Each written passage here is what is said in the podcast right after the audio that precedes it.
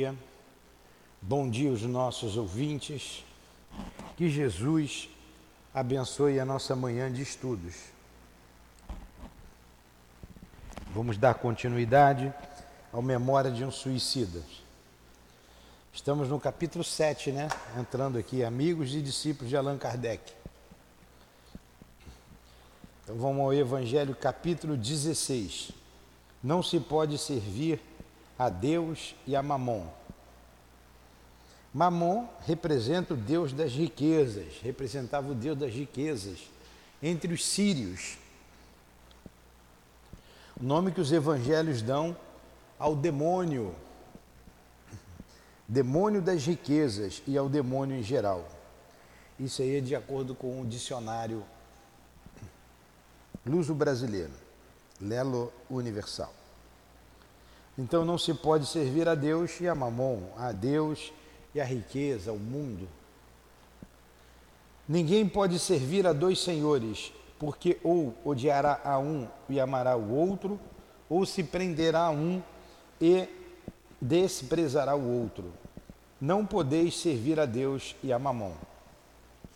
Então, um jovem aproximou-se de Jesus e disse: Bom mestre, que bem devo fazer para adquirir a vida eterna?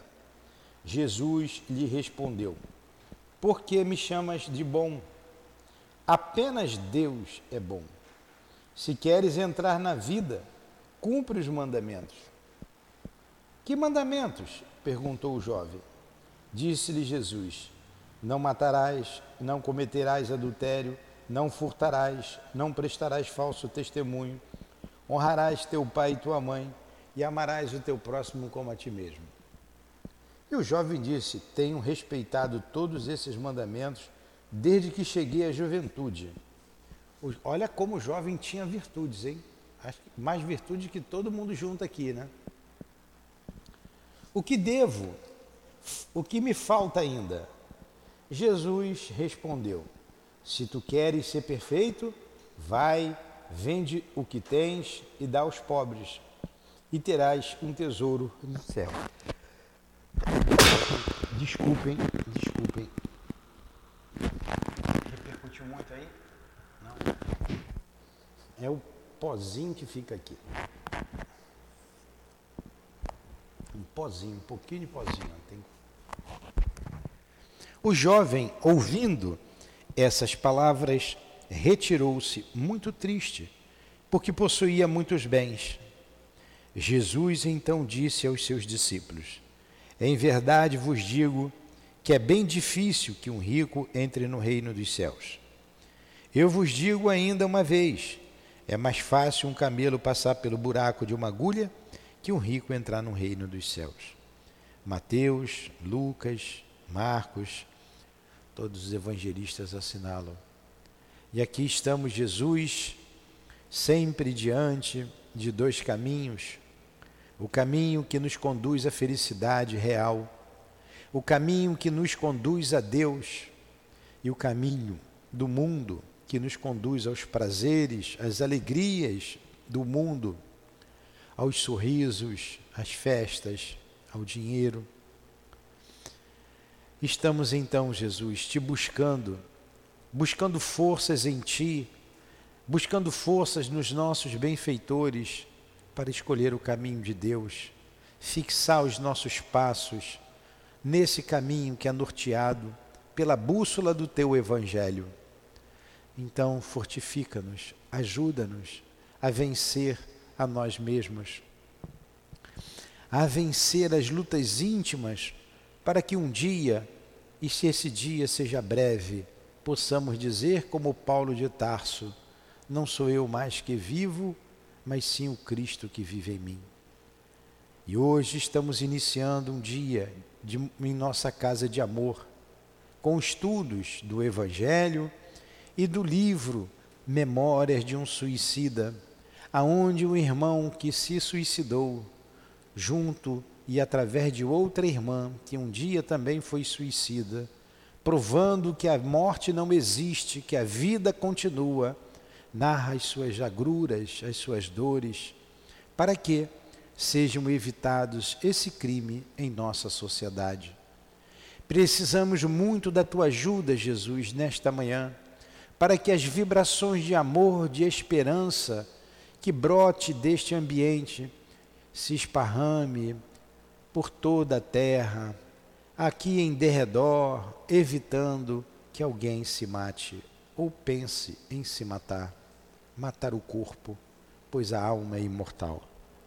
Junto contigo, Jesus, junto com os emissários do amor, da paz e da esperança que já se fazem presente, como o nosso irmão altivo, diretor da nossa casa, com toda a coluna de espíritos que nos dirige, com a dona Ivone, que também faz parte da nossa casa de amor, com Camilo, com esses personagens que animam essa história real, dolorosa, triste, com Leon Denis, com Kardec, e acima de tudo com Deus nosso Pai, juntos, em nome do amor, Senhor, em nome do nosso amor, minha querida, iniciamos então o nosso dia de estudos em nossa casa de amor. Que assim seja. Graças a Deus.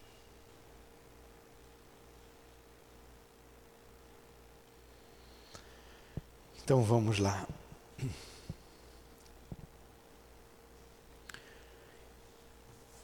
Os outros personagens todos, né? Tem quem são os personagens dessa história? Jerônimo, que vai aparecer daqui a pouco de novo, o nosso Mário Sobral, João de Azevedo e o Belarmindo, e o Belarmindo, né?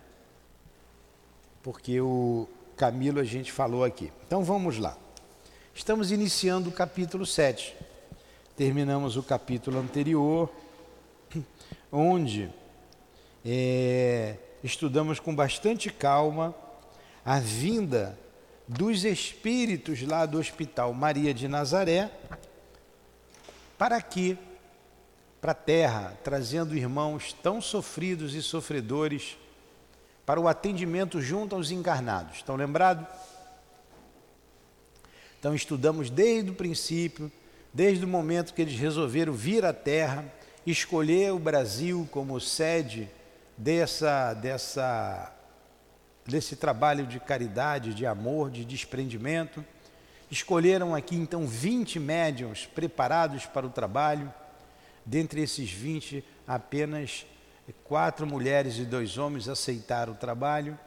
O trabalho foi realizado e ele descreve todo esse esse trabalho belíssimo, doloroso, mas bonito, porque todo feito em nome do amor, todo feito em nome de Jesus.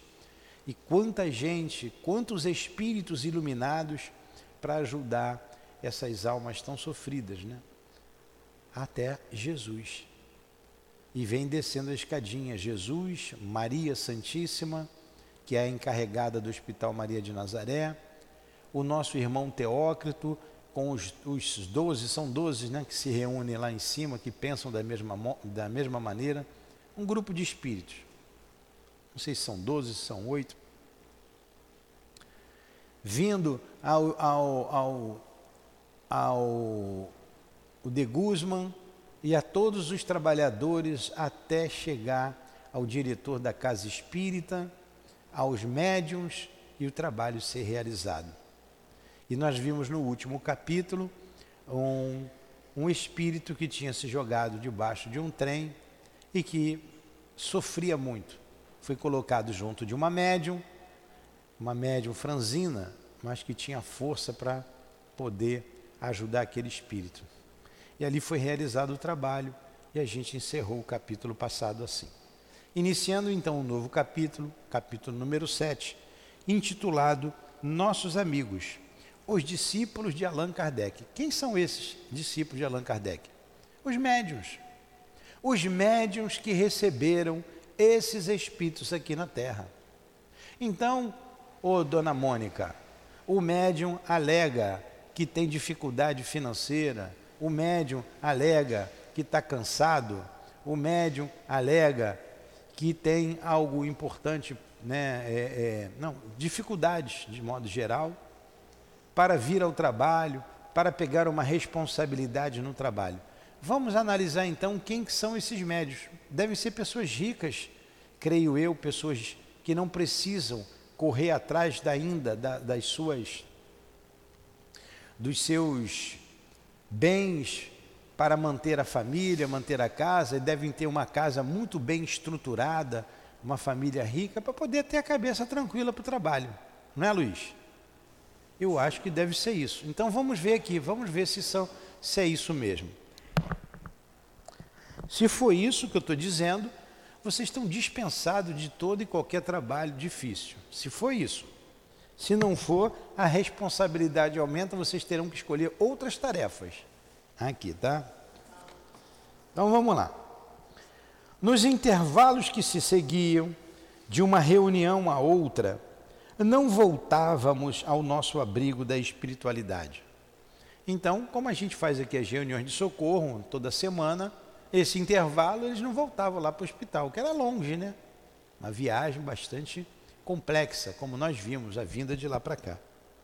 Permanecíamos antes no próprio ambiente terrestre, em virtude de ser a viagem a empreender excessivamente dificultosa para o grupo numeroso e pesado, tal como o nosso poder, tal como o nosso, poder repeti-la em trânsito diário. É uma faina danada, né? Assim foi que ficamos entre os homens cerca de dois meses, tempo necessário à consecução das reuniões íntimas de que carecíamos e de outras tantas preparação iniciática, nas quais apenas os princípios e conceitos morais e filosóficos eram examinados sem a prática dos mistérios. Eles ficaram pela terra, aproveitavam para estudar, para compreender melhor tudo que se fazia aqui. Agora vocês vejam, a nossa casa que tem um trabalho desse, então nós estamos ligados a essa colônia diretamente, constantemente. Já faz algum tempo, constantemente. A gente pergunta aos espíritos: você chegou aqui hoje, você veio trazido? Não, já estou aqui há duas semanas. Então, espíritos outros são trazidos, eles vão sendo alocados aqui, tem um local específico para esses espíritos ficarem, e à medida do possível, eles vão sendo atendidos. Olha a nossa responsabilidade. A nossa responsabilidade. É, esse estudo do Memória de um Suicida, todos os médios deveriam ler, estudar, reler, reler, estudar, porque ele é muito importante para despertar em nós a vontade de trabalhar, a vontade de servir e a vigilância necessária em nossa casa. A gente tem pregado isso aqui no Comp direto. Você tá, não pode estar tá podendo vir ao Comp, mas é essencial. Porque a gente passa muita coisa, não somente do, do, da matéria que nós nos propomos, que estudar o livro dos médiuns, mas volta e meia pegamos assuntos importantes deste livro, das obras de André Luiz e também da, das obras de Leão Denis, como estamos fazendo agora, estudando sobre o pensamento. Faz uma forcinha, segunda-feira, ou oito da manhã, ou, ou, ou sete da noite. É muito importante. É. é, porque o livro dos Espíritos a gente está começando aqui na terça de manhã, estamos começando. Estamos com você de manhã, tem folga?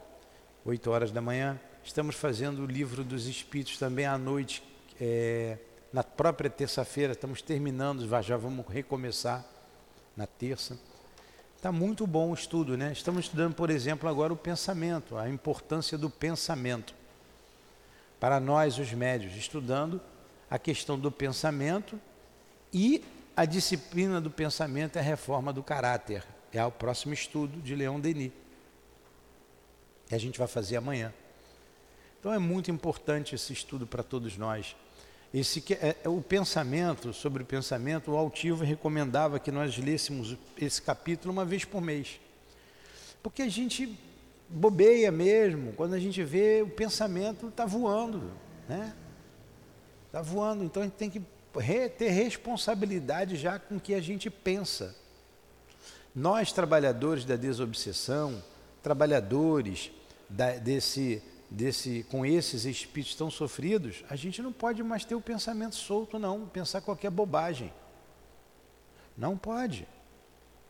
Não pode, sob pena da gente sofrer consequências. Não que Deus vai castigar, vai... não, porque você abre brecha, você não tem disciplina, aí você tem problema na vida, aí vai dizer, ah, foi aquele trabalho ali. Ah, me botou no trabalho, aquele trabalho é pesado, e então eu estou perturbado por causa do trabalho. E não é, está perturbado porque você é perturbado mesmo, porque não vigia pensamento, né? não vigia. Então a gente tem que ter atenção. Então vamos lá. Newton, eu tenho uma pergunta. Fala. Nesse parágrafo, parece ser esdrúxula, mas não é. Eles vieram numa caravana para cá e ficam dois meses aqui. Foi. Tem espíritos de uma alta categoria e outros nem tanto. É.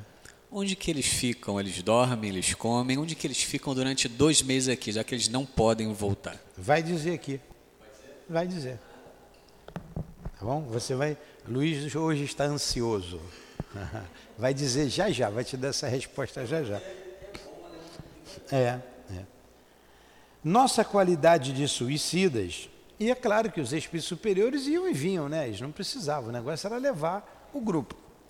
Nossa qualidade de suicidas, cuja aura, olha só o que ele diz. Aula virulada. O que é uma aura virulada? Você, Luciana, o que é uma alma virulada? O que é uma alma virulada? Que contém vírus. Vírus. Vírus é uma coisa boa ou uma coisa ruim? Vide a Covid aí. Então, olha só, eles tinham a alma virulada, cheia de vírus, alma doente.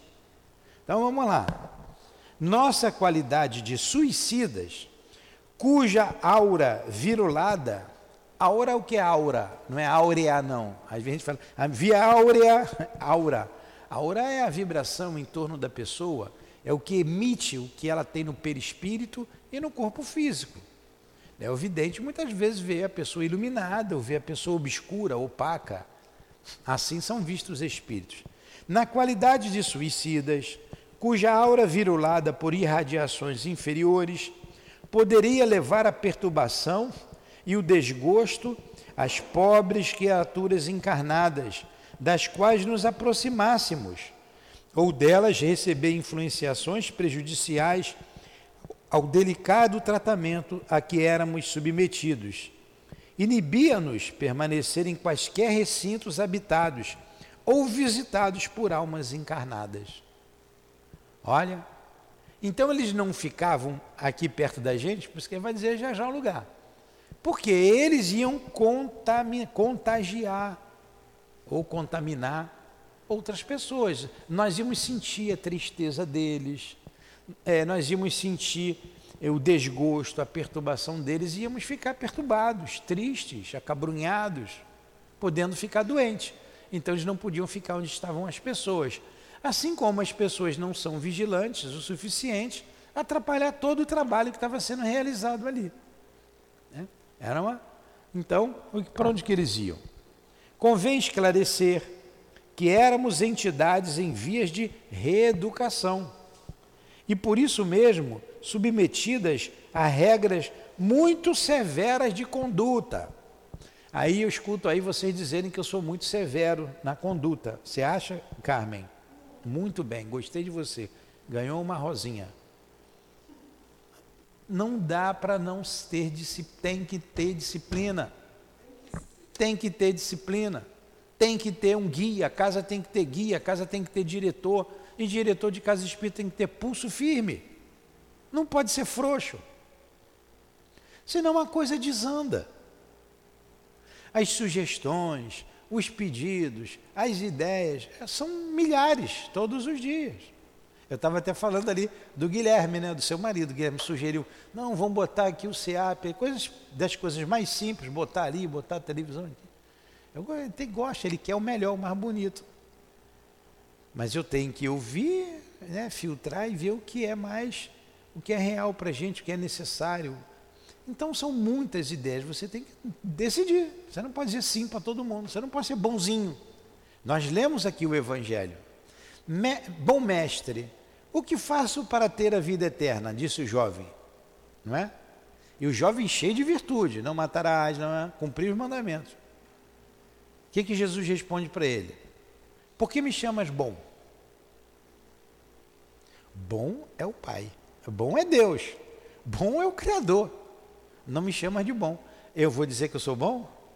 Então já aproveitando que eu sou ruim mesmo, então a gente aproveita o embalo e vai tocando. Então vamos lá. Convém esclarecer que éramos entidades em via de reeducação e por isso mesmo submetidas a regras muito severas de conduta, o que impedia de vivermos ao léu entre os homens, influenciando molestamente a sociedade terrena. O que é influenciar molestamente a sociedade terrena? Luiz. Moléstias, trazer moléstias, doenças. Doenças. Coisa que fatalmente sucederia se continuássemos rebelados, recalcitrantes no erro. Então, eles eram entidades em via de reeducação, eram, eram cheios de vírus, tinham seus vírus por causa disso, regras muito severas, muito duras na conduta, e eles não podiam ficar andando por aí sob pena de atrapalhar a vida das pessoas. Tudo bem até aí? Está bem claro? Alguém aqui pensa em se suicidar? Já sabe que se acontecer, né, Bruna? Vamos lá. Éramos então conduzidos a locais pitorescos nos arredores das povoações em que nos encontrássemos e onde se tornasse difícil o ingresso dos homens. Então eles foram para lugares isolados. O que é um lugar pitoresco? Luiz?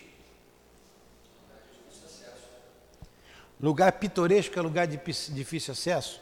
Eu também não sei não. Vamos ver aí, ó. Tem aí, olha aí. Eu acho que é um campo, mas vamos lá. Pitoresco.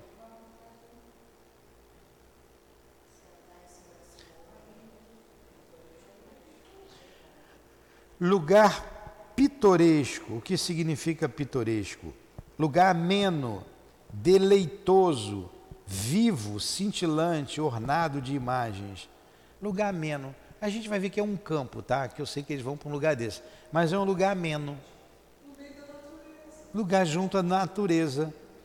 Que lugar pitoresco! É um lugar ou qualquer coisa simples e especial, como uma vila de pescadores ou uma cidadezinha que parou no tempo e tem algo de especial. É diferente do geral. como uma comida que só se faz naquele lugar. O passado passará por lugares pitorescos. É o exemplo que deu aqui. A gente tem que falar comida pitoresca, uma comida específica daquele lugar, né? O vatapá é uma comida pitoresca do Rio Grande do Sul, não é?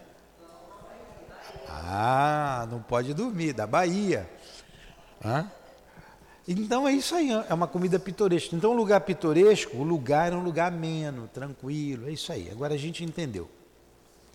Então, éramos então conduzidos a locais pitorescos, nos arredores das povoações em que nos encontrássemos, ao, ao derredor, né?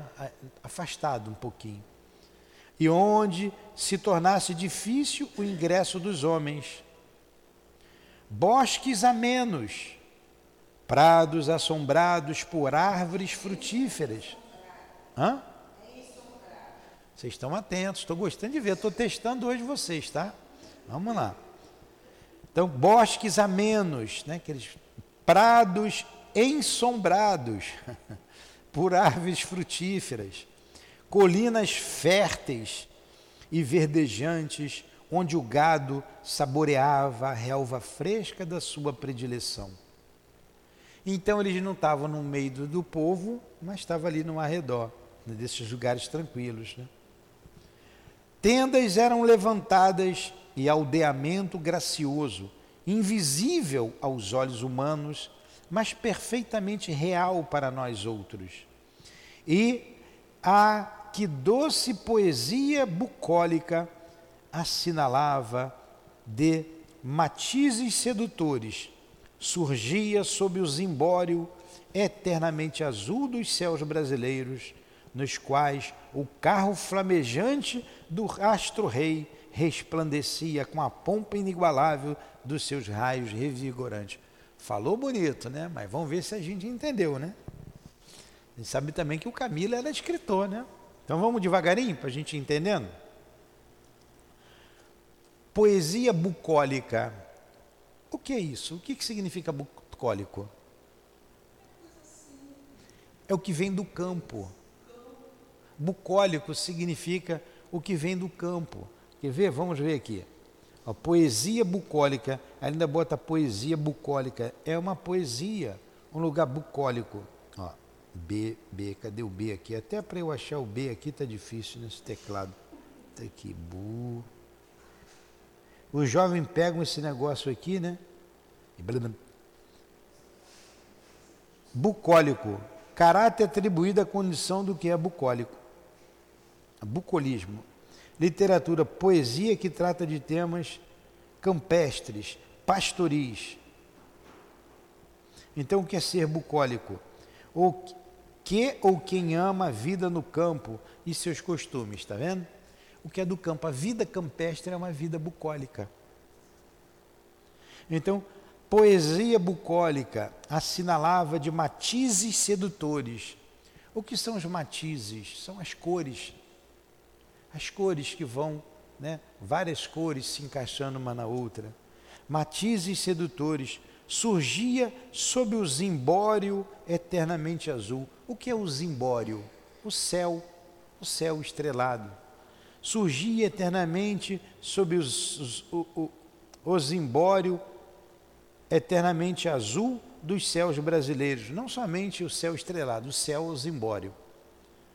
Você pode falar do zimbório estrelado, nos quais o carro flamejante do astro-rei resplandecia. Quem é o astro-rei? O sol. Então era de dia, não era de noite, né? Então não é o céu estrelado, é o céu azul com o astro-rei, com o sol resplandecia com pompa inigualável dos seus raios revigorantes. Ficou entendido agora? Tem que conhecer as palavras. Doutrina espírita também é cultura. À noite, terna melancolia adoçava nossas amarguras de exilados do lar e da família. Quando, voltando de assistir às arrebatadoras preleções evangélicas durante as reuniões dos espíritas, espiritistas cristãos, nos quedávamos a meditar sob o silêncio inalterável das colinas ou da placidez dos vergéis, rememorando as lições fecundas sobre a existência do Ser Supremo como Criador e Pai enquanto fitávamos a umbela celeste mancheada de estrelas lucilantes e linda. Hã? Machetada, cheia, enfeitada, né? O céu enfeitado. A umbela é uma palavra diferente. E o que também que são os vergéis? Os vergéis são os, as flores, né, do, do, das árvores. Vamos ver aqui, ó. Vamos ver aqui.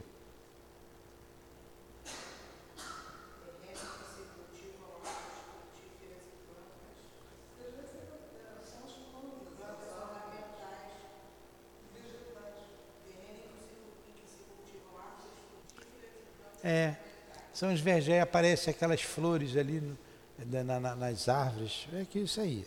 já ficou fácil da gente entender. E também a gente entendeu como céu, essa parte que ele fala aqui, como é que é? Né? um bela né? Onde é que está um bela? Acha Umbela aí.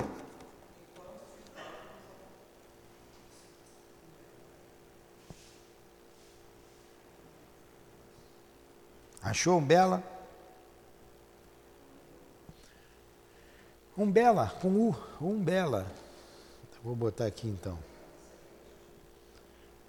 Bora, você que é rápido no dedo aí, Luiz.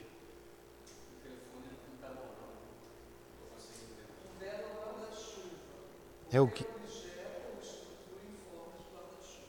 Umbela. Ó, o céu alboloado, né? É isso aí.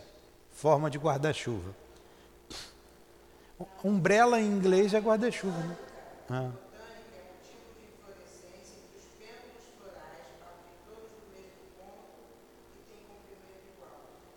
Tá, tudo bem, já entendeu.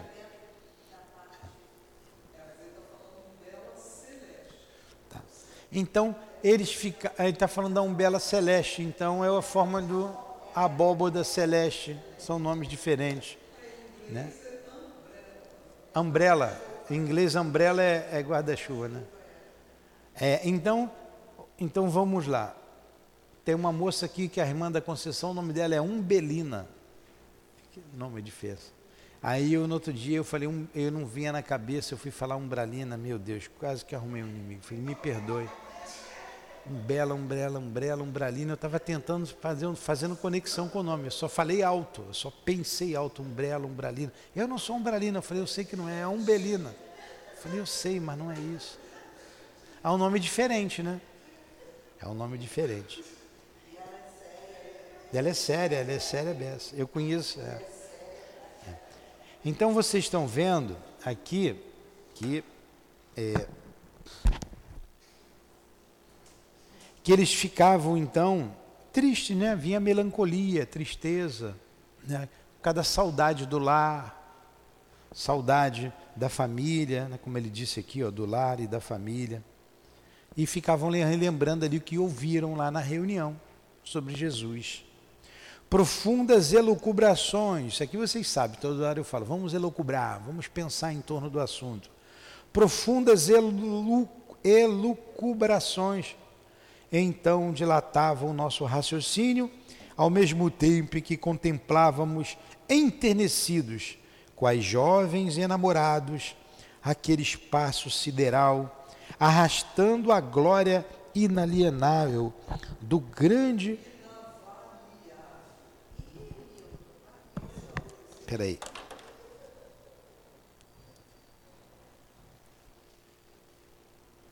Entrou um cisco aqui nos meus olhos.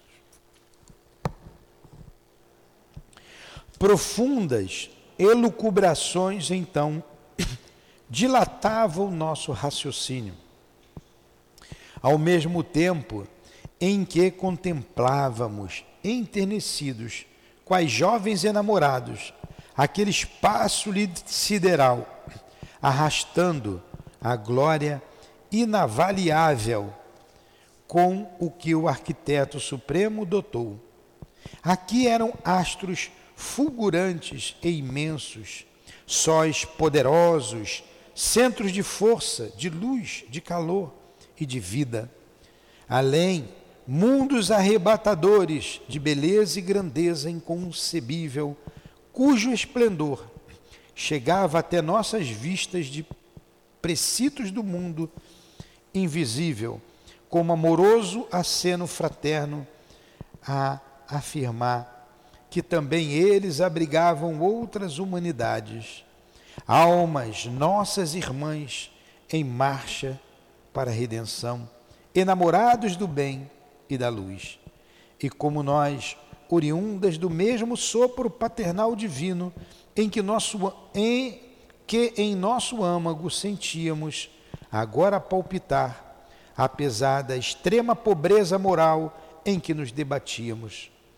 E por toda parte, a expressão gloriosa do pensamento do Altíssimo a falar do seu poder do seu amor, da sua sabedoria.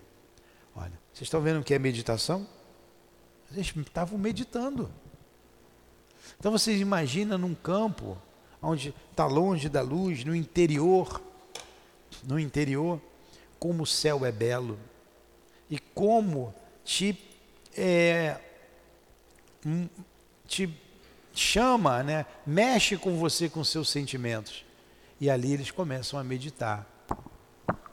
Fala. Pergunta: quem está falando é o Camilo, não é?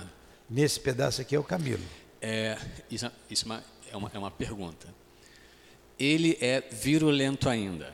Está ainda sobre o aspecto do, do suicídio. Ele ainda é um poeta de é, pensamento muito elevado. Sim. Mesmo estando em perturbação suicida, em processo de regeneração, ele mantém essa característica de pureza, porque é muito puro o que ele fala, Sim. é muito elevado. Sim. O seu ou, equívoco ou, está aonde? Ou, ou é a Dona Ivone que junto dele ajuda a ter essa clareza? Também não. Ele passou por tudo isso, ele já revigorado, em estado de equilíbrio, ele começa a escrever. É a mesma coisa o André Luiz. Como é que o André Luiz ia escrever ele na região umbralina? Como? Ele não tinha condição, ele não sabia nem rezar.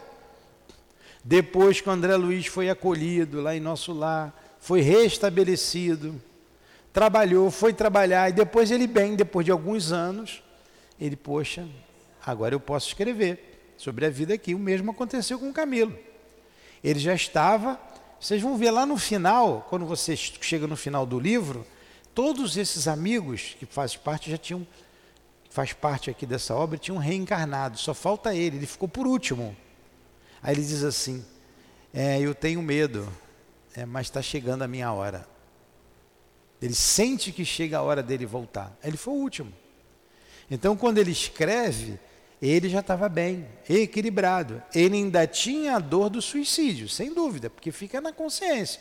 É um mal que você faz que fica na tua consciência te cobrando, mas ele já estava trabalhando, ele estava ajudando. Aqui no início, a Dona Ivone fala muito bem dele, no início aqui não.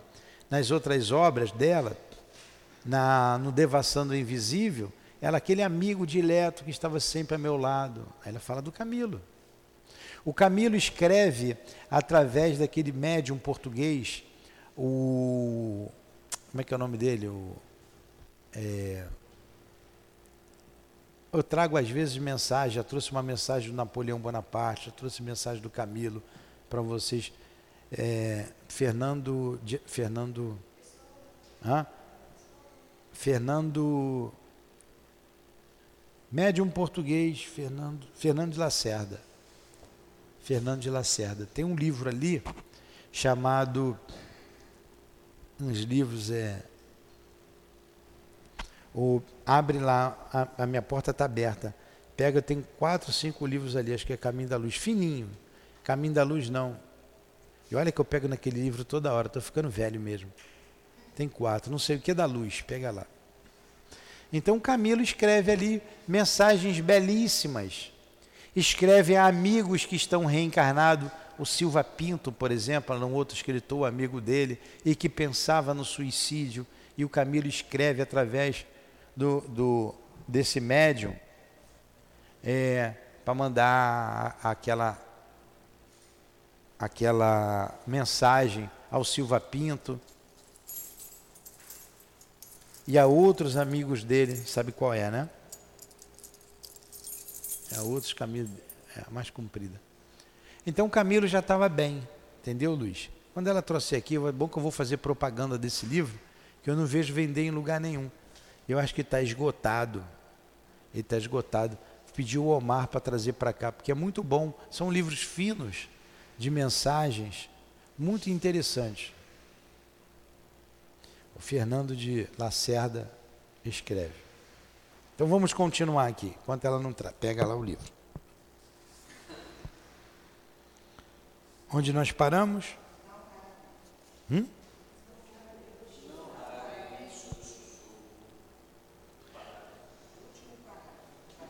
Tá, eu vou achar aqui. Humanidade, almas. Então vamos lá. Vou ler direto. Vou ler direto que aí eu não me perco. Porque eu dei uma parada aqui.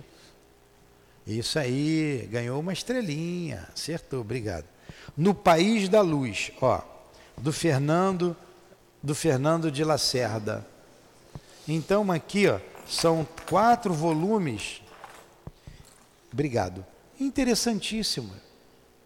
Interessantíssimo. Aqui São vários espíritos, mas o Camilo escreve várias vezes. Aqui, ó. É, Camilo, o Camilo Castelo Branco, 18 de novembro de 1906. Meu querido médium, ele vai escrever ao médium. É, quem faz psicografia, essa mensagem aqui é interessantíssima. E eu já trouxe para vocês aqui, vou até deixar aqui, que no COMP, a gente está começando a falar da psicografia, eu tenho que falar sobre isso. O médium que tem dúvida aqui. Então, são várias mensagens aqui do nosso querido Camilo. Olha aqui, ó. Camilo Castelo Branco, ao Silva Pinto. Olha como é que ele escreve ao amigo dele. A tua amizade, a tua saudade, a tua lembrança são elos que ainda me prendem ao mundo. São dos poucos que me recordam raros momentos de felicidade na terra. Se na terra há coisa que se possa chamar felicidade. E ele escreve uma carta imensa. Entendeu, Luiz? Então vamos lá. À noite, voltamos aqui. Vou voltar ali em cima que eu vou ler direto, que a gente parou muito. À noite, terna melancolia adoçava nossas amarguras de exilados do lar e da família. Quando, voltando a assistir às arrebatadoras preleções evangélicas, durante as reuniões dos espiritistas cristãos, nos quedávamos a meditar sob o silêncio inalterável das colinas ou da placidez dos vergéis, rememorando as lições fecundas sobre a existência do Ser Supremo como Criador e Pai. Enquanto fitávamos a umbela celeste mancheada de estrelas lucilantes e lindas, profundas elucubrações, então dilatavam nosso raciocínio, ao mesmo tempo em que contemplávamos enternecidos quais jovens enamorados, aquele espaço sideral, arrastando a glória inavaliável com que o arquiteto supremo o dotou. Aqui eram astros fulgurantes e imensos, sóis poderosos, centros de força, de luz, de calor e de vida, além mundos arrebatadores de beleza e grandeza inconcebível, cujo esplendor chegava até nossas vistas de preceitos do mundo invisível. Precito condenado no mundo invisível, como amoroso aceno fraterno, a afirmar que também eles abrigavam outras humanidades, almas, nossas irmãs, em marcha para a redenção, enamoradas do bem e da luz, e como nós, oriundas do mesmo sopro paternal divino que em nosso âmago sentíamos agora palpitar, apesar da extrema pobreza moral em que nos debatíamos. E por toda parte, a expressão gloriosa do pensamento do Altíssimo a falar do seu poder, do seu amor, da sua sabedoria. Não raramente sob o sussurro mavioso das frondes que engrinaldavam aquelas colinas, quer dizer, as frondes, as sombras das árvores. Olha como é que ele fala isso, em vez de falar a sombra da árvore, né?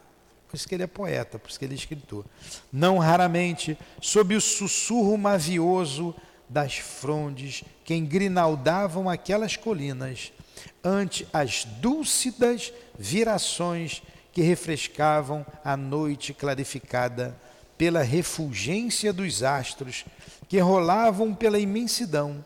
Nossos amigos, os discípulos de Allan Kardec, isto é, os médiums, os doutrinadores, os evangelizadores, cujo altruísmo e boa vontade tanto contribuíam para o alívio, para alívio de nossas inquietações visitavam-nos em nosso acampamento pela calada da noite. Mal seus corpos físicos repousavam em sono profundo.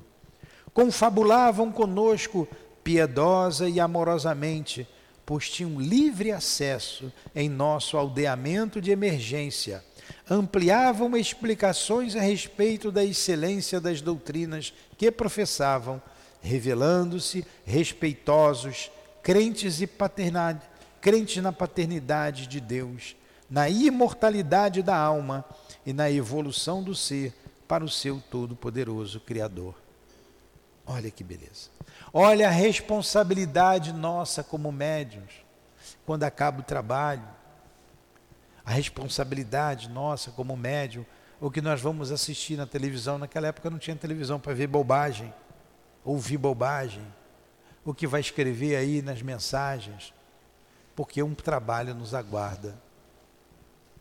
Grandes entusiastas da fé concitavam-nos ao amor a Deus, a esperança na sua paternal bondade, a confiança no porvir por ele reservado ao gênero humano, a coragem para vencer como bases inalienáveis de serenidade no grande esforço pelo progresso. Afiançavam ser todos eles atestados insofismáveis, patético da excelência dos ensinos filosóficos ministrados pela doutrina de que eram filiados. Doutrina cujas bases, assentadas na moral grandiosa do divino modelo e na ciência do invisível, transformara-os em rijas fortalezas de fé, capazes de resistirem a toda e qualquer adversidade com ânimo sereno, mente equilibrada e sorriso nos lábios, estampando o céu que traziam em si mesmos, graças aos conhecimentos superiores que tinham da vida e dos destinos humanos. Expunham então, cheios de eloquência, os ardores da adversidade com que muitos deles lutavam, e ouvindo-os, abismava-nos, e nossa admiração crescia, tornando-os maiores no conceito que deles fazíamos. Este varão respeitável, chefe de família numerosa, era paupérrimo, vivendo a lutar sem tréguas pela subsistência dos seus. Aquele outro, incompreendido no lar, isolado no seio da própria família, que ele não é, que ele não respeitava o direito sagrado de pensar e de crer como lhe aprovesse. Esta senhora carregando, carregando a pesada cruz de um matrimônio desventurado, subjugada ao imperativo de duras humilhações, de desgostos diários. Eis, porém, mais esta, que vira morrer o filho único em plena juventude, arrimo, de, arrimo e doçura da sua viuvez e da sua velhice. Enquanto esta jovem, nas vésperas do consórcio, ternamente almejado, se vira recompensada na sua doce e prometedora dedicação, com perjuro abominável, perjúrio abominável daquele que lhe despertara os primeiros arroubos do coração. Pois o ser iniciado no espiritismo cristão não exclui a necessidade de grandes reparações e testemunhos dolorosos. Olha aí, os trabalhadores. E quantos a gente vê aqui na, no trabalho que se suicidaram porque o noivo abandonou, porque a noiva abandonou. Quantos se suicidaram porque tinham dívidas a pagar. E está aqui o chefe de família, paupérrimo, com numerosa família. Quantas vezes nós também dissemos: a minha mulher não deixa eu vir, o meu marido não me deixa vir. E ele vinha ao trabalho, sendo incompreendido no lar. E a gente vai vendo aqui pessoas como nós, né, que é, a mãe que perderam o filho já era viúva, só tinha aquele filho e ele desencarna. Ah, então a doutrina espírita não vai me dar dinheiro, não vai me dar emprego, não vai tirar aquilo que eu. O que a gente tem que passar, nós passaremos. A doutrina espírita vai nos dar força, vai nos dar compreensão para a gente passar pelas dificuldades da vida. Vai nos dar compreensão. O que o médium tem que passar, ele vai passar. E tenha certeza, se ele não tiver no trabalho do bem, seria muito mais difícil. E como nesses exemplos todos dados aqui por esses médios, a gente vê na mesa mediúnica espíritos que se, que se mataram.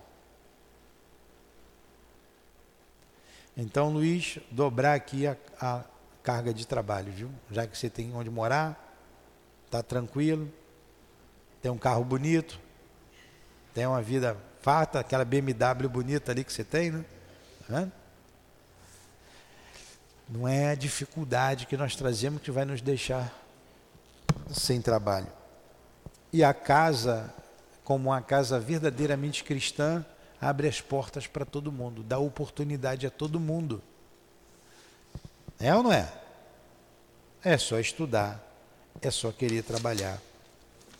No entanto, a serenidade, a paciente conformidade presidiam a tais choques em seus corações. Haviam-se voltado confiantes para o seio amorável de Jesus, fiéis ao convite eterno que lhe conheciam permanente. Abriram os corações e o entendimento às doces influências celestes, alcandorando-se aos influxos assistenciais dos seus guias e instrutores, quer dizer, envolvidos nesses, nessas vibrações. E agora marchavam confiantes, demandando o futuro, certos da vitória afinal. Não tiveram pejo, acho que é pejo ou pejo, né? Pejo, quer dizer, não tiveram vergonha. Não tiveram, não ficaram tímidos, não tiveram pejo, acho que se fala pejo. Não sei se é pejo ou se fala pejo. Não tiveram pejo, antes foi com visível bom humor, quer dizer, não tiveram vergonha, não foram tímidos, né? Foi com visível bom humor que narraram que dentre eles havia os que iam para o cumprimento do dever em suas reuniões, sem ter feito a refeição da tarde, por escassez de recursos, mas que nem por isso se sentiam desgraçados, pois esperavam que o Pai Supremo, que veste os lírios do campo e prevê as necessidades dos pássaros que voam no ar, também teria com que lhes remediar a situação tão depressa quanto possível. Então, ia sem ter o que comer, sem ter feito o lanche, porque não tinham o que comer em casa. Gente, vocês chegam aqui, tem bolo, tem café, tem biscoito, todos os dias. Tá ali, ó, a gente não vende nada. Tá tudo ali, vocês doam, a gente bota ali, tá o café, tem o bolo, o sanduíche. Se alguém quiser comer sanduíche, toda hora chega um, uma pessoa que faz parte da nossa obra social, tem lá um sanduíche, tem um pão. Se alguém não teve que comer hoje em casa, tem que comer aqui. Está vendo o esforço? Por isso que eles são diferentes da gente. E quanta coisa a gente tem, a gente tem até demais. A gente vem de barriga cheia para cá, né? Até atrapalha a barriga cheia. Vamos lá, exemplo para nós. E fortes se sentiam para, para por si mesmos e escudados na fé e no bom ânimo dela, consequente, reagirem contra a penúria do momento e vencerem. Desse convívio, por assim dizer, diário, resultou em grandes afeições e simpatias indestrutíveis se estabelecessem de parte a parte, mormente entre nós desencarnados, que nos sentíamos sinceramente agradecidos pelo interesse que nos dispensavam e as inestimáveis mercês que lhes devíamos tínhamos licença para segui-los em jornadas laboriosas no desempenho da beneficência. Poderosamente interessantes, tais labores serviam-nos de magnificentes lições, uma vez que, arraigados a insano egoísmo, não compreendíamos como poderia alguém dedicar-se ao bem alheio com tão elevadas demonstrações de desinteresse e amor fraterno? Não me eximirei de dedicar algumas linhas desta narrativa à descrição das operosidades a que assistimos. Então, para só nos referirmos ao que era realizado por eles em corpo astral durante as horas dedicadas ao sono e ao descanso físico material. Então, ele vai dizer o que esses faziam durante o sono físico. Estão vendo que é o trabalhador honesto e sincero? Então, esse trabalho foi realizado no interior. Não tinha as atrações que nós temos hoje e também não tinha essa essa esse tumulto que a gente que uma cidade grande apresenta de trânsito, de, de das grandes aglomerações. Então, como nós realizamos esse trabalho aqui? A gente toma as nossas precauções para que não tenha não tenha trabalho, porque vocês não tenha trabalho, não dermos não não darmos trabalho aos espíritos. Como é um trabalho muito específico, esse de socorro aos espíritos que nós estamos ainda aprendendo em aprendizado, a gente faz pela manhã, 8 horas da manhã. Quem é que está no centro espírita 8 horas da manhã? Para trabalhar com defunto? Quem? Quem tem uma vida já estabilizada. Quem não levanta para ir para o trabalho, tumultuado, que é a vida da cidade grande. Pensa, sair daqui de Vargem Pequena para ir para a cidade trabalhar. Tem que estar no emprego às 8 da manhã. Sai daqui às 5 para não pegar engarrafamento. Como é que retorna? Então não dá para fazer um trabalho desse com pessoas que ainda estão na correria do seu sustento, nesse azáfama diário. Então são pessoas que já têm uma maturidade, uma certa maturidade, uma certa idade,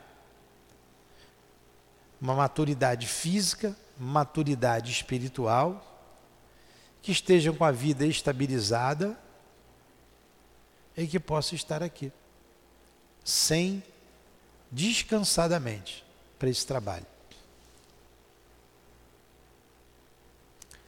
É, coincidentemente, todos esses também trabalham na desobsessão. Vem à noite trabalhar em outro horário. Porque tem tempo, a vida já está estabilizada, os filhos já estão é, encaminhados, a, vida familiar está e em estabilizada. Agora, não tem problema, não tem problema de marido difícil ou de mulher difícil? Tem, todo mundo tem. Não tem problema, o dinheiro sobra então no mês? Não, não é isso. Mas foi o que melhor a gente pôde ajeitar para a realização do trabalho. Porque se a gente for buscar o médium ideal, só, quando, só em Júpiter, né? Só em Júpiter. Estão entendendo como é que a gente pensa? Como não se faz nada aleatoriamente? E quem deu aí, quem montou tudo isso, essa estrutura toda, foi a coordenadora do trabalho, a nossa querida Ivone. Tudo bem? Ó, deu uma hora de estudos. Vamos parar? Uma hora de estudos certinho, a gente para e semana que vem ele vai continuar falando desses trabalhadores. Então vejam a nossa responsabilidade como médiums, como trabalhadores da doutrina espírita. Isso se amplia para todos os trabalhos da casa, da casa espírita, para todos os trabalhos. Por isso, Mônica, que a gente vai pegando esses exemplos e a gente insere aqui no COMP.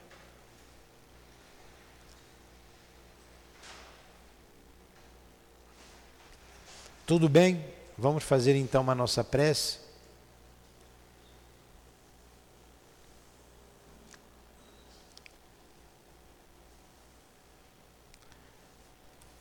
Muito bom estudo, né?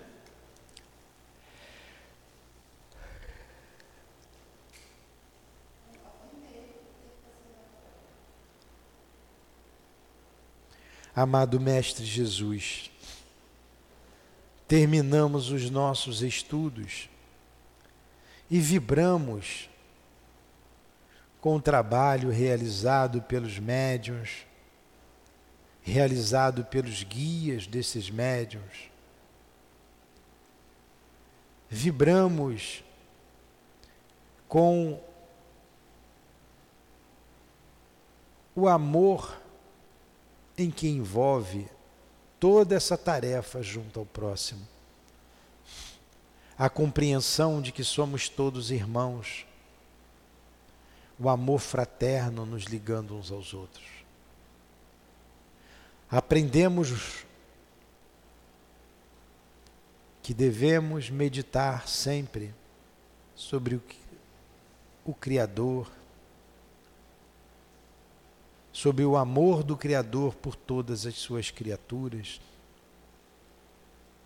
E que Ele age usando a nós mesmos para levar o alívio e a esperança àqueles desesperançados e doentes.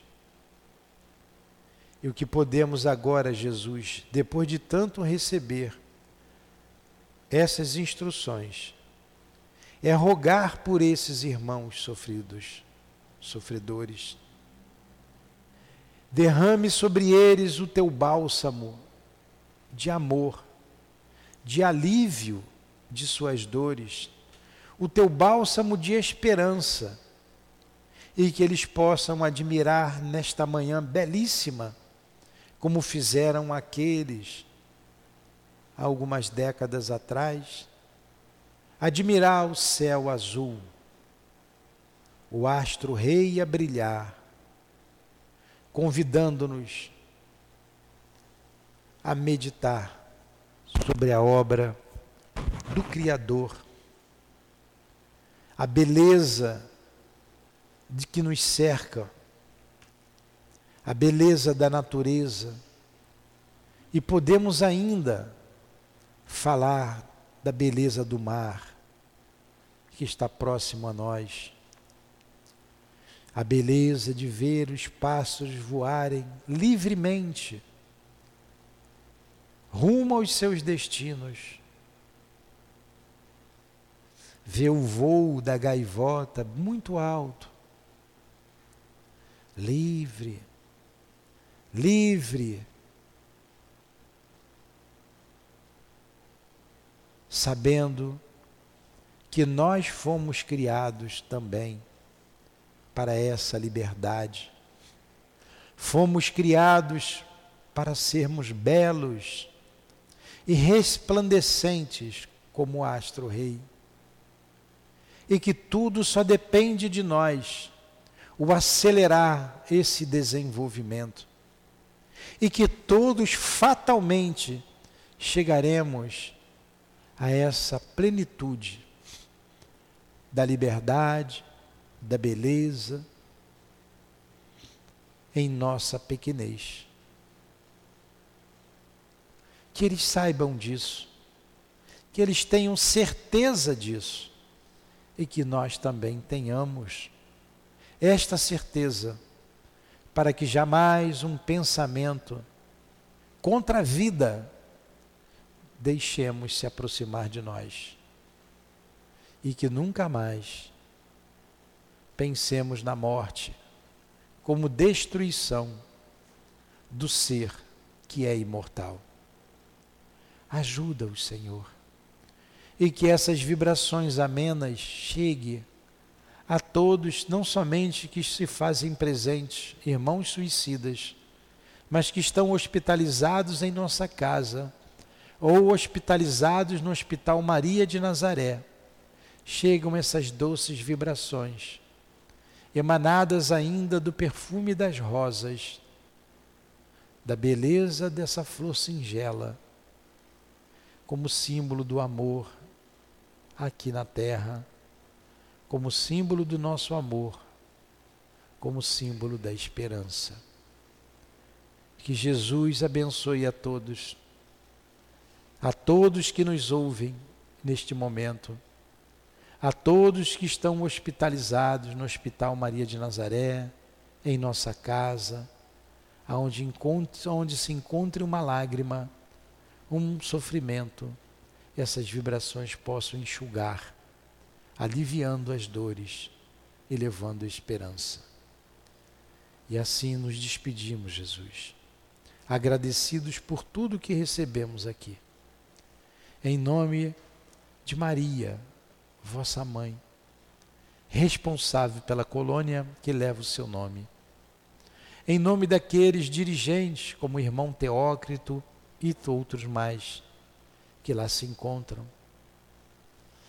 Em nome da Dona Ivone, dos coordenadores deste trabalho, em nome do altivo e da dire diretor da nossa casa e de toda a coluna de espíritos que dirige essa casa de amor. Em nome do Camilo, desses trabalhadores, de Leon Denis, de Allan Kardec, do Dr. Bezerra, do Dr. André Luiz, de todos os demais trabalhadores dessa seara, das nossas irmãs queridas, em nome do amor, do nosso amor, do teu amor, Jesus, mas acima de tudo, em nome do amor de Deus, nosso Pai e Criador, que damos por encerrado os estudos e as vibrações da manhã de hoje, junto aos irmãos suicidas, junto ao trabalho realizado aqui em nossa casa de amor, o SEAP. Que assim seja.